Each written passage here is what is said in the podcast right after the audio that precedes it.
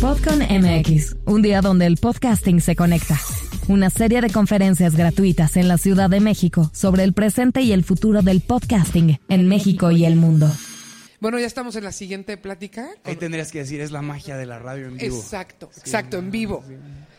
Con Ricardo López. Ricardo, yo quiero que tú te vayas como hilo de media, porque quiero que nos platiques, o sea, cómo ves los podcasts, ¿Qué onda con Ibero? También nos tienes que un poco el chisme porque hay, hay, hay, este cambio, estás tú ahí, dicen por ahí las buenas lenguas que has inyectado mucha energía. Entonces quiero que, pues, un poquito que te conozcan un catch y cómo va todo. Bueno, Romina, yo soy tu fan, así que estoy muy contento que medio te acorralé a que te subieras conmigo hace aproximadamente Quiero dar un contexto, me acabo de enterar que voy a platicar con él hace un minuto. Yo, él ya iba a estar aquí solo, entonces sean buenos conmigo. Pero en general estas cosas me gustan más de dos. Em, quiero dar un poco de contexto, ¿no? Eh, ese chiste que hice con Polo y con Ara y con el ingeniero Alejandro y con el destructor de la democracia Ricardo Moreno es porque yo trabajé mucho tiempo en Grupo, en grupo Fórmula, entonces conozco, conozco a la banda. Y cuando Memo, Memo, gracias por invitarme, me invitó a este evento y me dijo, es en el Colegio de Imagen Pública estuve muy preocupado porque yo creo que no me van a dejar entrar. Pero lo lograste. Acá estamos, ¿no? Entramos por el estacionamiento. Em, y pues sí, Ibero 90.9, o, o, como algunas personas erróneamente nos dicen, Radio Ibero. Radio Ibero, así es. Es que sí empezó, pero eso ya fue hace muchos años. Como yo que cortaba mis audios con cassette cinta magnética y presentaba canciones, ya. Sí, hace 20 años que no somos Radio Ibero. Estamos este año celebrando 20 años de Ibero 90.9. Lo celebramos hace eh, como un mes en una eh, épica, me cuentan, fiesta en el lunario del Auditorio Nacional con, con Lucía Tachetti. Y yo tengo eh, casi seis meses en, en 99. Para mí ha sido una experiencia increíble, sobre todo viniendo del mundo de la radio como, como vengo, ¿no?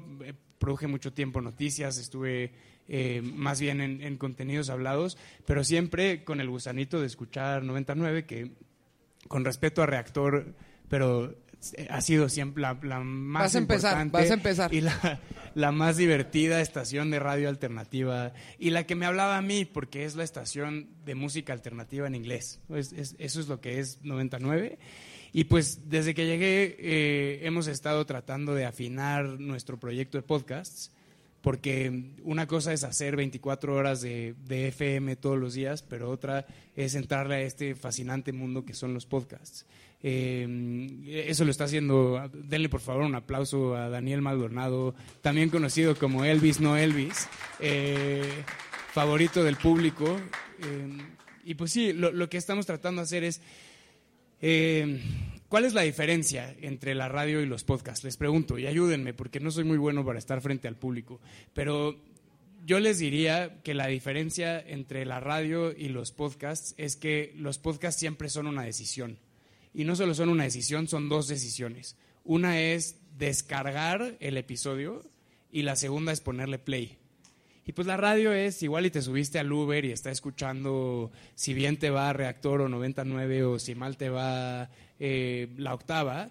Eh, o si vas a la tienda y están escuchando eh, alguna, alguna estación de radio, unas cumbias o lo que sea, es una actividad secundaria que normalmente no elegiste. De acuerdo. Es algo que está ahí. Y los podcasts también son una actividad secundaria, pero son una actividad secundaria que elegiste dos veces. Uno, descargar este episodio. Y dos, escuchar este episodio dentro de los 12 o 15 que tengo descargados en mi, en mi aplicación. Em, y entonces por eso creo que los podcasts logran un nivel de intimidad que no logra la radio, que de ninguna manera logran los medios audiovisuales y que de otra manera logran los medios, la prensa, los libros, las revistas. Y entonces lo que yo traté eh, de, hacer cuando llegué a 99, pensé que eh, no era lo más correcto nada más replicar lo que estaba sucediendo al aire, ¿no? Decir, ok, ya salió este programa fantástico. Qué bueno que, lo dices porque, eh, o sea, sin, sin herir susceptibilidades, pero yo coincido contigo agarrar un programa de radio, quitarle los cortes y ponerlo en podcast, sé que funciona, pero... pero a mí me rompe el corazón. Esa, gracias. Sí, porque es eso, ¿no? De repente uno ve en las listas de los podcasts más escuchados en México y es como el programa de Ciro, ¿no? Pues sí, obviamente el programa de Ciro es importante y mucha gente lo quiere escuchar, pero el programa de Ciro sin anuncios no es un podcast. Nunca se pensó como podcast. Es como, como radio cocida, ¿no? Una cosa así. Eh, López Dóriga o Marta de Baile, o, estas cosas son radio y la radio tiene otra lógica. Yo, eso es lo que traté de, cambiar. Que hasta en lo monetario pasa. Te lo o sea, a mí de repente es como, quiero que me produzcas un podcast y doy tarifas que según yo no son elevadas. Pero ¿cómo? O sea, pensemos en números. 25 episodios de podcast o 20 es un mes en radio y me estás cobrando mucho más que lo que gana un productor de un mes en radio. Sí, pero no tiene absolutamente nada que ver el, el detalle, hablábamos con este hace rato, ¿no? De, de, de boutique, o sea, el craftsmanship de hacer un podcast hacer radio y no es porque sea mejor uno u otro, pero no es lo mismo producir en vivo un programa de radio que hacer un episodio de un podcast, no pueden ser equivalentes y, y, porque son cosas distintas. Totalmente de acuerdo. Y para nosotros en 99 hay un reto bien importante que es la gran mayoría de nuestros programas son programas musicales. O sea, son turnos en los que un locutor o una locutora presenta rolas. Y eso pues no se puede convertir en, en un podcast a veces tienen entrevistas, a veces viene alguien a presentar un disco, a veces viene alguien a, hablar de un show que va a tener, o algún colaborador hace una mini crónica, una reseña de un show que, estuvo. Eso igual y se podría convertir en algo. Em, pero justo yo escuchaba con atención a, los abogados, ya nunca supe quién era Cornish y quién era Pani. Em, eh, perdón por el chiste, abogados. No estaba aquí era Pani. No me demanden. El que estaba allá era Cornish. Eh, pero pero yo los escuchaba con atención porque para nosotros es una preocupación, ¿no? ¿Qué tanto puedes usar música en las plataformas? Y básicamente lo que la decisión que a la que llegamos es nada. No ponemos ni un segundo de ninguna canción en ninguno de nuestros podcasts, a menos que sean de la biblioteca musical que tenemos pagada, eh, que usamos eh, la de Blue Dot, igual que NPR, para que vean los knobs que somos. Eh, y, lo que hacemos es redujimos el número de podcasts que, publicaba Ibero 90.9, porque antes se subían todos los programas así nomás por subir, cortados, sin contexto, y entonces de repente escuchabas al locutor decir, buenas tardes, hoy es jueves 23 de noviembre, pero tú lo estabas escuchando uh, en la mañana, después, o en la mañana o lo que sea. Em, dijimos, hagamos menos cosas, pero esas cosas que vamos a hacer, hagámoslas mejor y llegamos hasta ahorita a tres productos que nos gustan mucho. Les digo productos porque tengo la mala costumbre de, las empresas que sí necesitan generar dinero, eh, porque en Ibero 90.9 tenemos otra cosa maravillosa, que es somos una concesión no comercial y somos la estación de radio de la Universidad Iberoamericana y eso nos impide vender anuncios. Nosotros no podemos vender anuncios y no saben lo feliz que me hace, porque entonces no me habla el director comercial de Toyota a echarme bronca que por qué pasó esto o que por qué pasó O no tienes que ver números y cuántos clientes nuevos tengo que meter. Si no estás sufriendo con que, que, eso supongo que a ti te pasaba en reactor que estabas No, para nada, en reactor está prohibido. ah, exacto. sí, exacto, estabas feliz. Feliz, o sea, pero feliz era como comercial, yo no veo nada de comercial. No, gracias. ni sé qué es, no, no, no me hablen de CPMs ni, ni nada así. Eh, el, otro día eh, doy una clase de podcast en, en centro con, con, mi amigo Íñigo Alegría y hablábamos, eh, nos preguntaban, ¿y cuánto cuesta un anuncio en un podcast? Y yo, qué bueno que está aquí este güey que sí sabe porque, porque yo no tengo ni idea. Perdón que te dije este güey. Eh, eh, luego te doy un abrazo. y bueno, los tres productos a los que llegamos son uno que es una réplica, pero pensada y estudiada de lo que hacemos en nuestros contenidos musicales y, y culturales, que se llama Segundo Aire que es fantástica porque la entrada dice eh, las palabras, ¿cómo dice Dani? Eh, espero hacerlo bien y recordarlo en este momento. Es las palabras pertenecen al aire y el viento no tiene por qué llevárselas. Exacto. Canta. Es genial. Lo escribió Daniel y fue maravilloso. Y es eso, ¿no? Las palabras son del aire, el viento no se las tiene que llevar. Lo iba a decir pésimo. Eh, y entonces les estamos dando un segundo aire y así se llama el podcast, Segundo Aire. Y escogemos cada semana dos o tres momentos de las entrevistas que más nos gustaron. Que eso es lo que decía yo hace rato de que el podcast, o sea, la radio no permanecía y a mí me frustraba tantas entrevistas tan chidas que no se quedan y esa es una forma de inmortalizarlas. Claro, porque si no se pierden, ¿no? Hablaste con David Byrne o, o la semana pasada que estuvieron aquí los Flaming Lips que todo el mundo quería hablar con Wayne Cohen. Ok, hablaste con Wayne Cohen y luego lo subes al- a, la página, pero realmente no está hecha para eso. No. ¿no? Eh, y lo que hacemos es, ok, vamos a usar esa entrevista, pero no la vamos a usar completa. No vamos, no, los 22 minutos de la entrevista de radio no tienen sentido en podcast, entonces la editamos mucho. Y si necesita contexto, entra la voz del locutor, que es Daniel, y dice, aquí está hablando de tal. Y entonces da el contexto que necesita alguien que no escuchó el programa de radio para poderla entender como de una nueva forma. Y esas son dos, casi siempre dos entrevistas y, y algunos comentarios y tiene todo un guion y tiene toda una producción y creo que funciona muy bien. Otro que hacemos por la vocación que tiene Ibero 90.9 de ser una escuela es eh, un podcast que se llama Date y Cuenta, que originalmente se iba a llamar Amiga Date y Cuenta, pero nos gusta Date y Cuenta y es literalmente una clase de periodismo de la Ibero, eh, que es la clase del periodista Alejandro Domínguez, a quien pueden ver todas las noches en Milenio Televisión a las 9. Eh, y son sus alumnos cada semana haciendo entrevistas de contexto y de explicaciones muy largas sobre los temas que están en las noticias. Entonces puede ser eh, la lucha de la diversidad sexual que acaba de lograr algo en algún estado y entonces explican todo el contexto, o puede ser el tema de Acapulco y cómo funcionan los fideicomisos de desastres, o puede ser el tema de los jueces, y entonces son los estudiantes quienes están haciendo las entrevistas y luego van y en el formato eh, como NPR que lo llaman un two-way, eh, se lo presentan a Alejandro. Y funciona muy bien, la verdad, y ha sido una sorpresa muy linda porque también ha sido una manera para nosotros, para que los estudiantes hagan cosas que, que sí importan, que sí existen y que sí las escuchan personas, pero también para darle frescura a, a nuestros contenidos. Y el último eh, es una colaboración que tenemos con la revista Nexus. Este podcast se llama Control de Cambios. Eh, por favor, espero que quienes están en su celular los estén bajando y poniéndole cinco estrellas. En y- este momento. Exacto, en este, en este y momento. sígueme dale Gracias. like y comparte y Gracias. WhatsApp.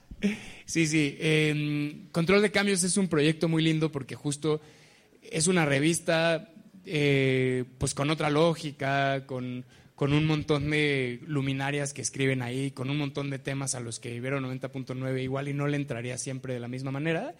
Y encontramos la forma con conversaciones. Entonces, viene Valeria Villalobos Guizar, quien es editora de la revista y además es egresada de la Ibero y estuvo algún tiempo de voluntaria en Valeria 99. Villalobos, mi amor, soy muy fan de Vale. 100%. Hoy, hoy es la segunda persona que me dice soy muy fan de Valeria. Eh, en la mañana hablé con el gran crítico de libros, Adán Serret, y me decía, qué bien está. Y son las 11, a las 8 vamos a ver cuántos somos. Sí, sí. Vayan haciendo el tally, ¿no? Eh, y ella habla con personas que han escrito algo en la revista, pero está prohibido que hablen sobre el texto. O sea, está prohibido que digan, eh, en tu texto escribiste tal cosa, porque entonces como escucha eso te saca de la narración. Aunque estén hablando de lo que escribió en el texto, está prohibido que digan, oye, en el párrafo 4, ¿no? Porque entonces yo como escucha siento que no soy parte de esa conversación. perdí. saca, exacto. Entonces eso estamos haciendo. Básicamente es menos cosas mejor y cosas que estén pensadas idealmente para podcast, originalmente para podcast, no solo replicar lo que estamos haciendo al aire. Oye, me encanta y se me acaba de ocurrir una cosa que no había pensado. Ya te voy a dar una idea millonaria a ti y a la Ibero. Es que no tienes tenemos una- dinero nada más. Pues, pero las ideas millonarias pueden ser sin dinero. Tiene una cantera increíble. Claro. ¿No? ¿Cuánta gente hay que quiere decir cosas, que quiere generar un podcast o algo así y que le faltan los medios? Y ahí está la cantera, ahí está la gente de, de arquitectura y la de abogados y la de aquí y allá. ¿Y cuántas cosas no pueden salir a partir de tener, pues sí, o sea, un- un- un- una efervescencia con una universidad que el podcast, a diferencia de la radio, aunque amamos, aquí somos radio lovers y aquí hay muchos más, 100%. es el, pues en Ibero tienes 24 horas y tienes una línea, ¿no? Seguramente te ha pasado que te llegan con un proyecto padre, puede ser musical o puede ser de un programa de radio y le dices, está increíble, pero hay una línea en Ibero y no entra aquí y además tengo 24 horas y las tengo llenas, pero el podcast expande. 100%. Y te puedes ir a los lugares en los que no cabes en la tradicional, ¿no? Es- eso pasa mucho, ¿no? Porque Ibero 90.9 es una estación que tiene una personalidad muy marcada. O sea, ya existe, ya es lo que es. ¿no? Experimentamos con algunas cosas y, y el área musical, Alan Navarro, Nabuc, Nabuc Melgarejo y yo hemos debatido mucho en estos meses como cuál es el lugar de la música urbana, cuál es el lugar de los corridos, ¿no? O sea, hemos tenido estas discusiones y luego yo paso una hora en una de esas juntas y digo, no puede ser que me están pagando por hablar de música y que, o sea, que esta es mi chamba, de verdad que no me la creo. Afortunado, ¿no? sí, la verdad es que sí. Pero, pero sí es un, ¿qué es la estación? Es una estación de música alternativa, sobre todo en inglés. Es una estación que trata de presentar distintas maneras de relacionarse con la realidad y eso pasa por nuestros programas culturales, por nuestros programas informativos. Tenemos un compromiso con los derechos humanos, con la diversidad, eh, con los derechos de las minorías. Todas estas son cosas que son parte de la identidad. No las vamos a cambiar, no las vamos a dejar de hacer. Y tampoco vamos a poner la música que suena en los 40 principales, ni queremos entrevistar a, a Cristian Castro por su proyecto pop, pero sí lo queremos entrevistar por su proyecto de, de heavy metal, ¿no? De metal. Exacto, o sea, esa sería como un poco la idea.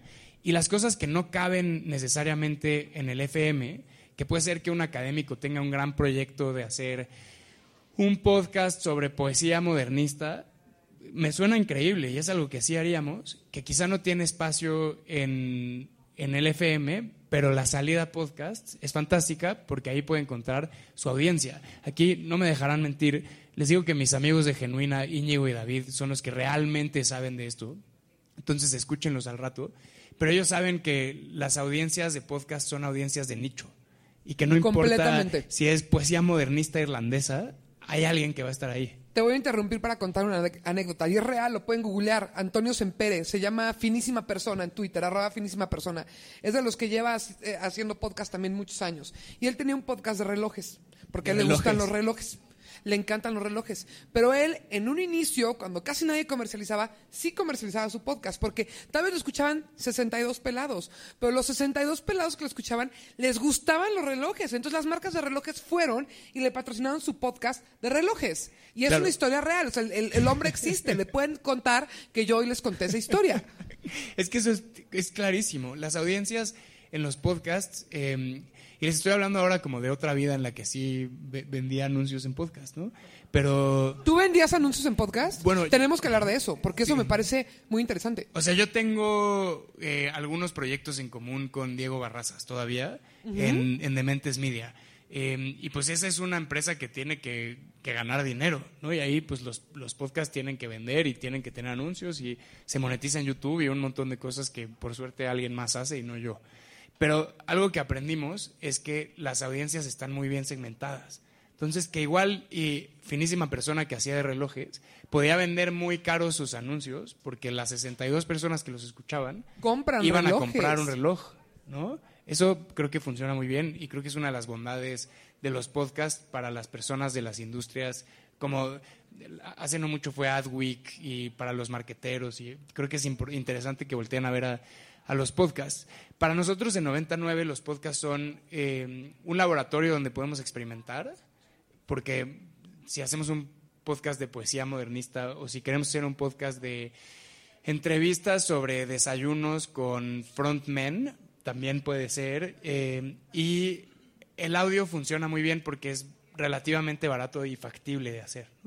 Si vamos a hacer un documental sobre qué desayunan los frontmen cuando están crudos y tenemos que hacer eh, video y vamos a ir a encontrar no sé quién porque vive en Tepoztlán y vamos a ir a buscar a Juan Cirerola Mexicali y vamos a ir a, a ver al de Radio Futura a Madrid, sería carísimo. Pero si lo empiezas en formato audio, ya puedes ver si tiene pies o no tiene pies y es mucho más barato hacerlo. Entonces, el podcast puede ser un fin en sí mismo, que es como yo lo veo en algunos casos, pero también puede ser la plataforma para de ahí crecer a otras cosas. Eh, el ejemplo típico aquí es Se Regalan Dudas. Se Regalan Dudas es un podcast que además tiene salida. Perdón, Íñigo, que te estoy robando tus ejemplos. Ya vi que me estás viendo con cara de... Eh, pero tienes hasta la tarde para encontrar otro. Eh, pero Se Regalan Dudas empieza como podcast, ¿no? Apalancan la audiencia que tenían y ahora tienen libro, tienen eventos en vivo, tienen eh, colaboraciones con marcas, exacto, y, tienen los podcasts eh, Despertando y Durmiendo, que también les va bien como in their own way, y empieza todo del audio. Entonces yo les diría, si son creadores de contenido, si quieren hacer cosas, piensen primero en audio, es mucho más factible. Igual le estoy regando grave en lo que voy a decir, pero según yo se regalan dudas eh, de lo que hablábamos, ah, porque muchos de ustedes no estaban, entonces voy a recordar de cuando yo estaba platicando al inicio, temprano. de que no tienen video. Las de se regalan dudas no tienen video, ¿sí? La verdad es que nunca he escuchado Pero un ¿A Se qué voy con Dudas. eso? A eso. Ah, bueno, eh, yo tampoco tanto. Que no es necesario el video. Si lo pones está padrísimo, pero no se necesita forzosamente el video. Bueno, yo cuando llegué a 99, una de las primeras cosas que hice fue quitar las webcams de la cabina. Qué maravilla. Es que yo sí, eh, yo creo que somos unos puristas. A ver, yo produzco podcast con video porque, porque pues el cliente lo que pida, pero sí, es, es otra cosa. Y creo que el video ahí está, y creo que ha sido, o sea, ahorita está, pero no estoy tan segura que llegó para quedarse, porque además hay producciones que no tienen pies ni cabeza con video. Mira, yo he aprendido distintas cosas. Veía que Ricardo Moreno me veía cara, pero Ricardo Moreno es como multiplataformas. Si lo grabaste una vez, véndelo nueve veces, ya sabes. O sea, como si quieren aprender a hacer dinero, vayan con Ricky. Secundo, Eh, secundo la noción. La verdad. Eh, pero yo creo que el video funciona en algunos casos. ¿no? Hay algunos podcasts que sí necesitan Exacto. video. No todos lo necesitan. Chatcasts. Ajá, y ni siquiera todos. Y algunos no les hace bien. O sea, tener un podcast, eh, por ejemplo, yo hago uno de entrevistas que son entrevistas increíblemente snob con escritores y con músicos y con directoras y demás. Sería muy difícil que se pusieran a pensar en las cosas que les estoy pidiendo y que ensayaran sobre la marcha, si además tuvieran tres luces, una cámara, 12 personas en el estudio. Claro. Eh, y en algunos casos, sobre todo si monetizan, el video lamentablemente es importante. Porque YouTube, Así sí es. te, YouTube te da dinero todos los meses después de, de ver cuántos views tienes y te califica por cada mil, sí sé que es CPM, ¿no? Cada, eh, por cada mil te da una lana. Facebook también, y no solo el video largo, sino también los shorts y, y el equivalente a Reels. Entonces, pues sí, en esos casos hay que conseguir lana de donde se pueda y listo. Para nosotros, en 99, que estamos tratando... No hay que conseguir lana. No hay Ah. Uno, no hay que conseguir lana. eh, y dos, estamos tratando de ser como, como una resistencia atávica, ¿no? O sea, est- estamos tratando de ser... Nosotros somos distintos y no somos para todos. Y si no te gusta esto que estamos haciendo, te puedes ir a otro lado. Y el esnovismo que tenemos no es... Esto no es para ti, sino es esto que me encanta, que acabo de encontrar un disco de Afrobeat setentero. Estoy seguro que te va a gustar y ojalá lo escuches conmigo es más eso. ¿no? Es, acabo de ver esta película increíble, acompáñenme a que la platiquemos. O leí este libro maravilloso que creo que todo el mundo debería. No es esta cosa de, ah, no, no has leído esto, no te, no te hablo. Es, vénganse para acá, pero para acá. No vamos a ir hacia donde están. Oye, Ricardo, y una pregunta. ¿Cómo cambió en ti la forma de hacer radio desde que existe el podcast? Es que yo hacía, esa es buena pregunta. Yo hacía sí, porque radio. no- Sí. sí está complicada. Yo también estoy pensando. Yo hacía radio. Yo creo que eh, empecé a tratar de hacer radio más narrativa. O sea, yo hacía un, un programa, o era parte del equipo de un programa que hacía tres horas de, de noticias todos los días. Y luego, en uno de, de los peores pero más lucrativos años de mi vida, también hacía un noticiero a las seis de la tarde. Entonces era responsable de cuatro horas de contenido noticioso al día. Y pues eso es básicamente entrevistas y básicamente reporteros. Por supuesto. Eh, no había mucho espacio a lo narrativo. Pero yo escuchaba, estaba obsesionado con This American Life en esa época. Todavía estoy, como deberían estar todos ustedes. Pero, y, y entonces, algunas cositas que empezamos a hacer en el, en el programa de la tarde, sobre todo, era un formato que yo lo llamo radionovela, pero era, ok, contemos la historia del día en audios. Eh, entonces era, el presidente dijo tal cosa en la mañanera, no sé si ya existía la mañanera en ese momento, pero no importa. Eh, el presidente dijo esta cosa en la mañanera, perfecto, va, entra el audio, luego respondió esta persona de la oposición, luego esta otra persona que estaba en tal lugar, y contábamos una historia en dos minutos y medio, tres, y el formato funcionaba mucho mejor que una cosa platicada o que el reporte de un reportero como de, eh, como de buenas tardes, Pepe, estamos aquí en no sé dónde, está, que luego se pierde uno. ¿no? Creo que eso fue, empecé a hacer cosas más narrativas. Y en 99 sí he impulsado mucho que hagamos cosas narrativas, que pensemos en eso. Aquí tal vez ya hay mucho sesgo, pero a mí, lo, lo decía hace rato, los podcasts que más me gustan escuchar son los de periodismo narrativo, ¿no? O de investigación Claro. periodística, todo eso. Aquí tenemos a, a Fernando Benavides, que hizo Fausto, que es un podcast tremendo, que ganó premios. ¿Y por, por qué lo menciono a él y te pongo a ti y me pongo a mí aquí? Porque hace rato decía yo que el podcast ya está en sus 20 años, ¿no? Que éramos adolescentes y que éramos un poco más grandes. Va a haber de todo. Ya nos vamos a ir a vivir a la Roma. Exacto. Hay de todo y a todo el mundo le gusta de todo, pero yo sí creo, tengo esta intuición y en el podcast de dentro de cinco años, si me vuelven a invitar, vemos si tuve la razón o no, de que justamente vamos para temas más narrativos, porque está muy padre el, el- el relajo de- del chatcast y todo, eso es lo que yo produzco, ¿no? O sea, tan es así. Pero nos gustan esas cosas. No es lo mismo que me platiques lo que pasó en la mañanera a que me hagas el storytelling a partir de diferentes audios con una, una voz condu- conductual. Y es lo que está haciendo Ibero, es lo que haces tú, es lo que hace mi podcast favorito de la eternidad de Radioambulante, ¿no? O Claro. sea, Radioambulante te amo. Y eso es lo que hace Radioambulante. Te va llevando por una historia. Y lo bonito del audio es que el cielo es el límite. O sea, podemos experimentar, mientras tengas la historia y la tengas grabada, puedes irte a donde quieras. Sí, a mí, a mí eso es lo que más me gusta también. Yo divido, yo argumentaría que todos los podcasts del mundo se pueden dividir en tres categorías. Unos son cotorreos, otros son conversaciones y otros son cuentitos.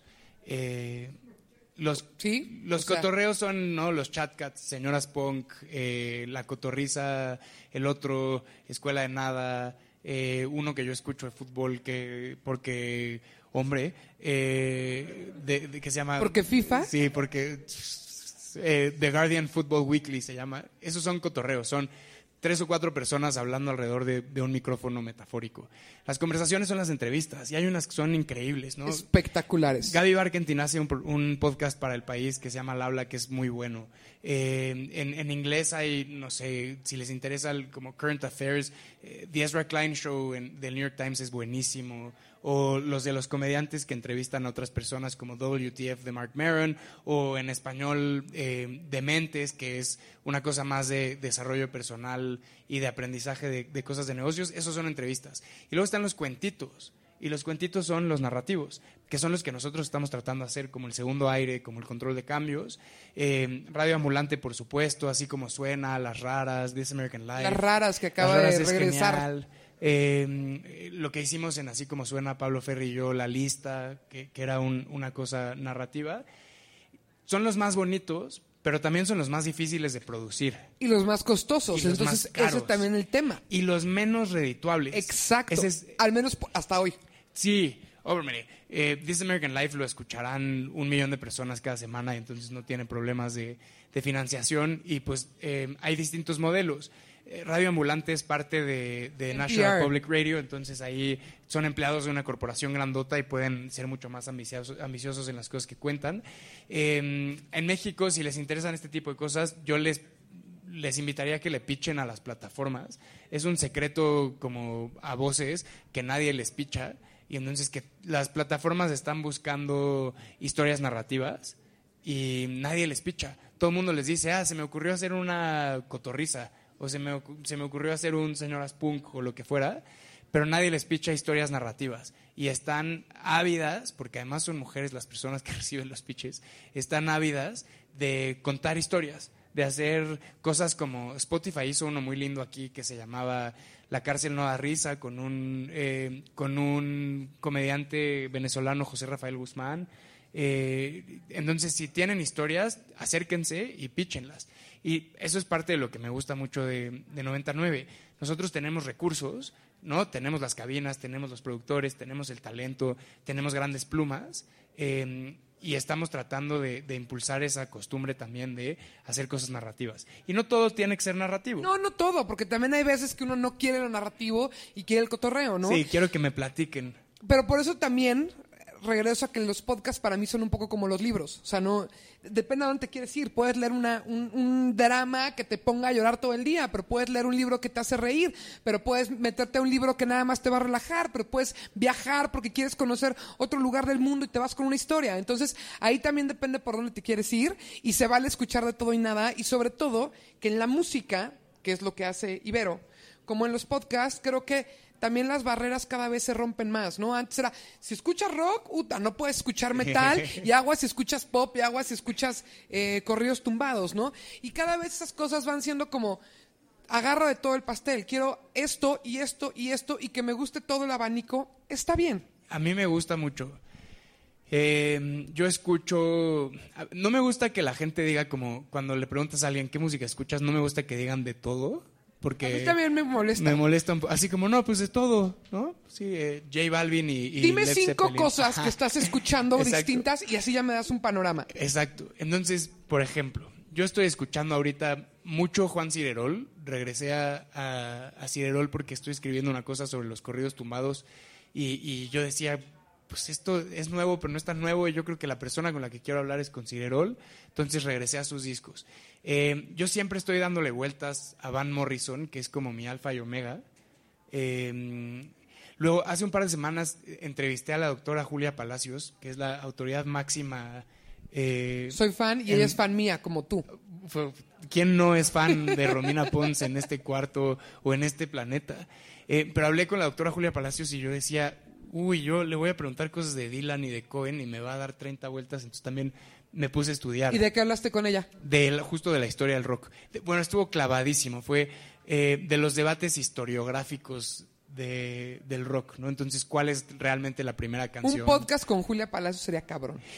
Julia Palacios hace todos los viernes de 9 a 11. Contexto, eh, Julia Palacios es eh, la máxima autoridad de historia del rock mexicano. Y, y él sabe muchísimo. Y bueno, mexicano, y, o sea, sabe mucho el rock mexicano, sabe del rock tipo 60, 70, pero ella es eh, académica de la Ibero. O sea, ella aborda el rock desde la academia, desde el estudio. Entonces es un viajezote de mujer. Sí es, y hace un programa muy lindo que se llama Obladí Oblada, todos los viernes de 9 a 11 eh, en su FM de confianza. En Ibero. Ibero 99, ¿no? Préndanle, préndanle todos los viernes, justo antes del More, que habla de cine, que también es uno de nuestros históricos. Entonces, eh, entonces sí, pero esta cosa, ya le estamos dando vueltas, Romero, te ofrezco una disculpa, estoy demostrando como mi total eh, amateurismo. Al Eh, revés, creo que es muy ameno.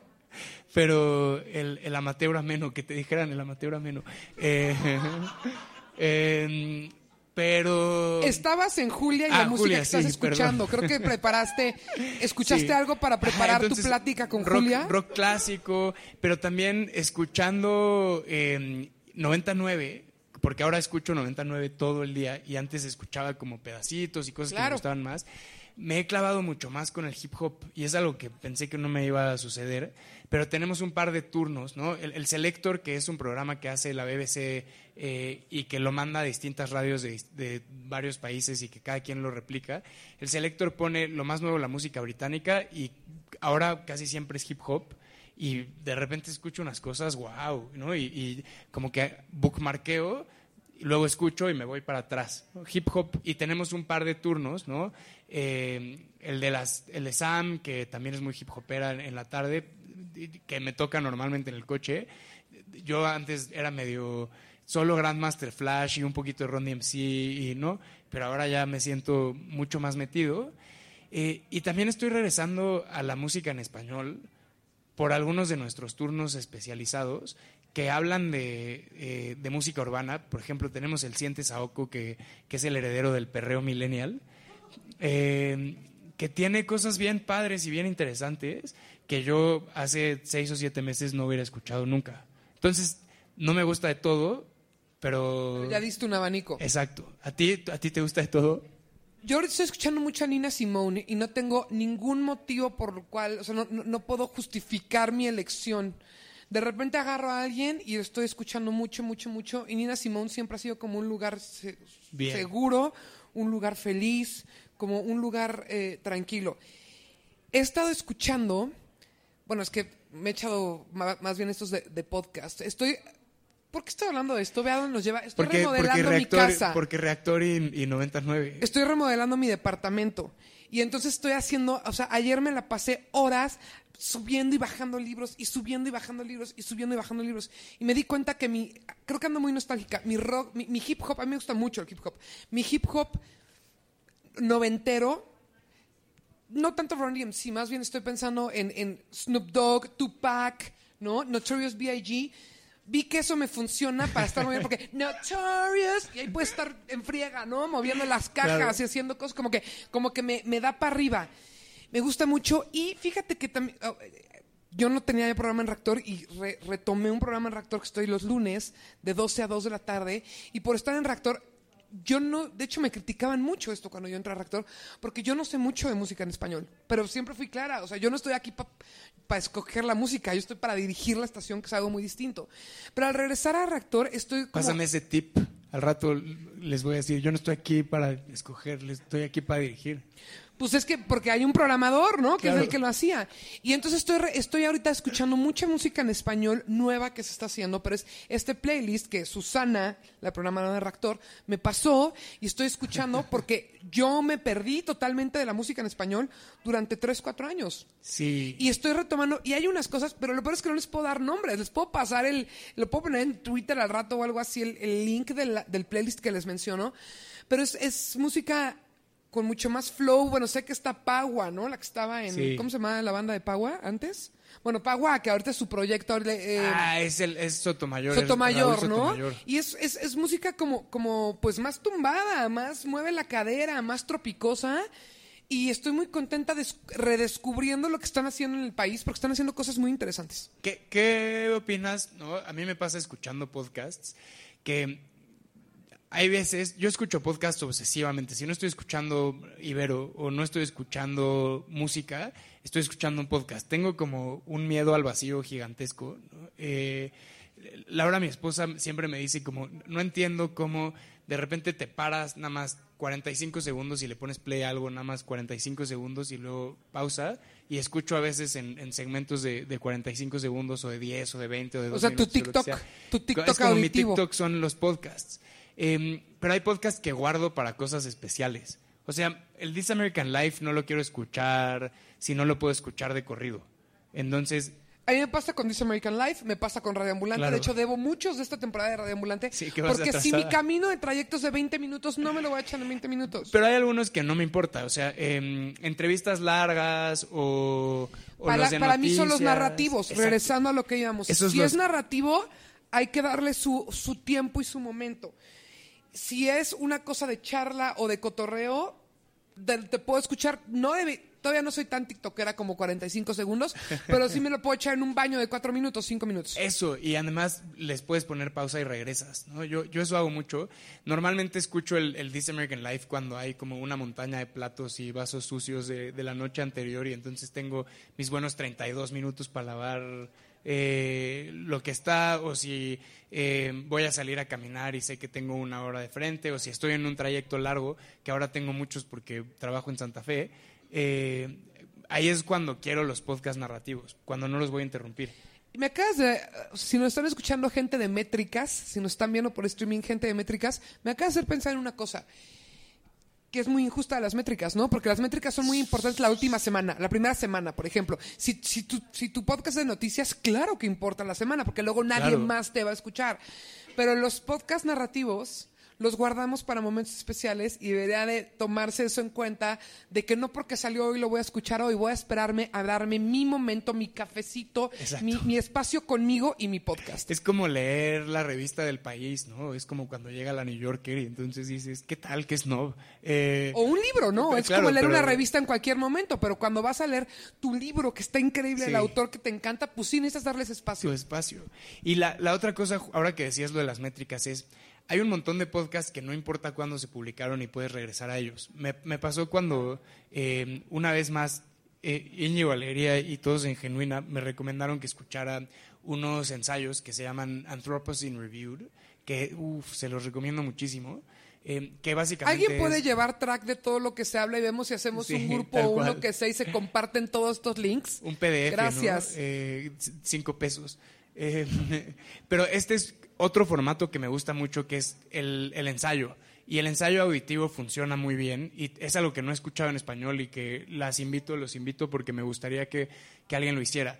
Eh, este es un novelista, es la persona que escribió The Fault in Our Stars, eh, que dices, ah, ok, qué cursi, ¿no?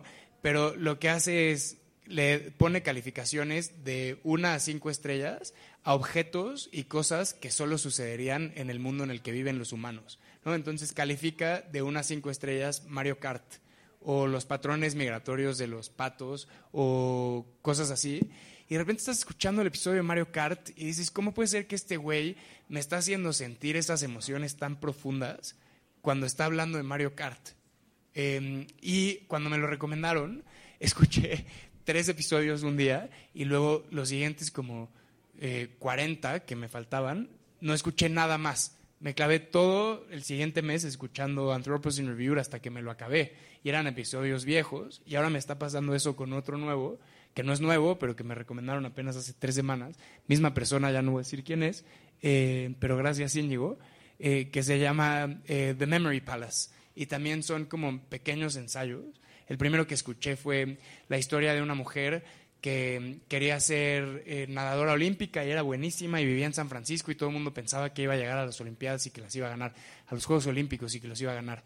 Resulta que no era tan buena. Entonces empieza con un fracaso, pero se convierte eh, en la primera mujer que cruza el Canal de la Mancha nadando y luego cruza como 27 canales en el resto del mundo. Esta es una pieza de 12 minutos contada solo por una persona, pero está tan bien escrita y en términos auditivos y sonoros está bien armada que se vuelve un universo en sí mismo. Entonces, esa es otra cosa que les recomendaría. Hemos dado muchas vueltas, Romina. Muchas Te vueltas. una disculpa. Y no, yo a ellos. A Sí, ti, sí, tú sí. y yo, ¿qué? A Ahorita ellos. que dijiste, si están escuchando, pensé que estabas, ibas a decir, si alguien aquí todavía nos está escuchando, no. en vez de los de las métricas. Oye, pero me hiciste pensar en otra cosa de- del mundo del podcasting que es muy interesante ver, ¿no? Eh, de repente llegas con un cliente y te dice un podcast, oye, pero va a ser de una hora y media, pon tú. ¿Me vas a cobrar más? Los tiempos. Es mucho más difícil hacer un podcast y no es nada en contra de los que hacen podcast de dos horas. Lo que dije, no vengo a juzgar. Cada quien su veneno. Pero también cuando yo, en la plática anterior, cuando yo decía es que para mí los podcasts tenían que ser cortos, también era por un tema de, de- de edición y sobre todo de que, de que no puedes, dos horas no pueden ser importantes. O sea, ¿sabes? O sea, yo como, como host, host o como algún invitado, no, no puedes tener dos horas de cosas importantes que decir, no, no seas mamón. Entonces, e- Como- eso es lo que bueno, yo pensaba. A mí me está Pero costando trabajo cortos, tener ¿qué- 40 minutos de cosas importantes que decir en este momento. Exacto. Y qué importantes son los podcasts cortos. Hay unos podcasts cortos que son brutal, o sea, poder sacar todo en 7 minutos, en 12 minutos, en 14 minutos, o poder resumir una cosa que podría ser de 6 horas en una, Claro. eso es, eso es un complicado. Hay un podcast que no sé si todavía existe, pero era un, un podcast brandeado de una marca de cepillos de dientes que se llama Quip, que publicaban dos veces al día dos podcasts de dos minutos. Pa' y que era te para que los los dientes, escucharas genios. mientras eh, se me hizo increíble. Mientras estás lavándote los dientes, el podcast dura dos minutos y entonces escuchas uno en la mañana y uno en la tarde. Eh, a, a mí me hubiera faltado uno en medio, ¿no? Sí. Eh, Chomp- se llamaba Chomper.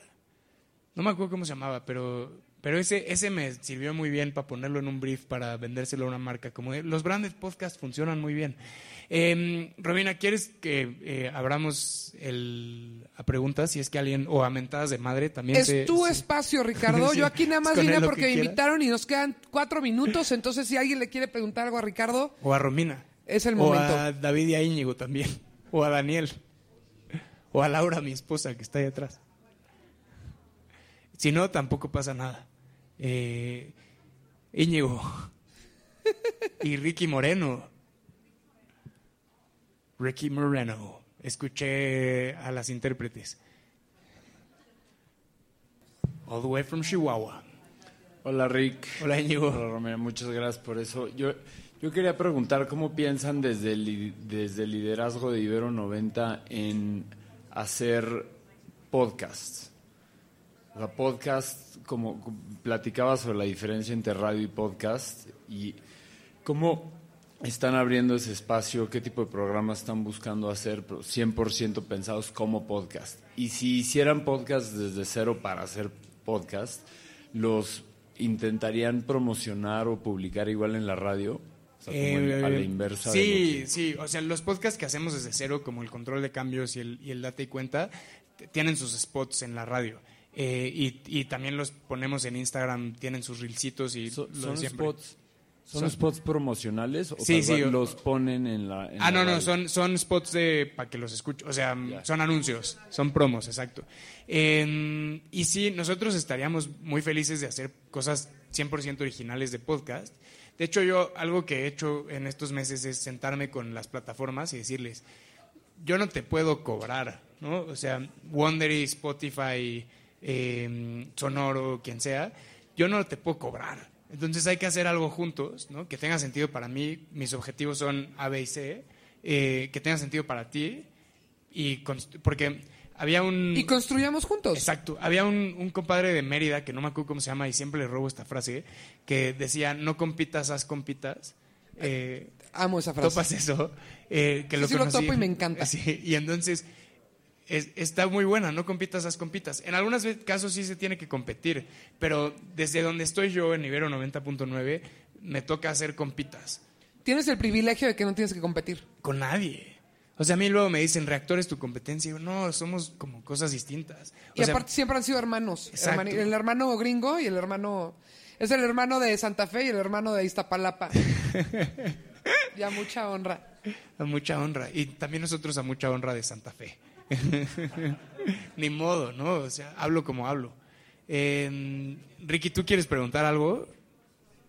Y yo creo que con eso cerramos. Sí, y para que nos aplaudan. A ti. No, a ti más. Gracias. Este, Tocayo, antes que nada, mi cariño y mi admiración para los panelistas, para Romina, para todos. Tengo una duda ahí con lo que decías un poquito.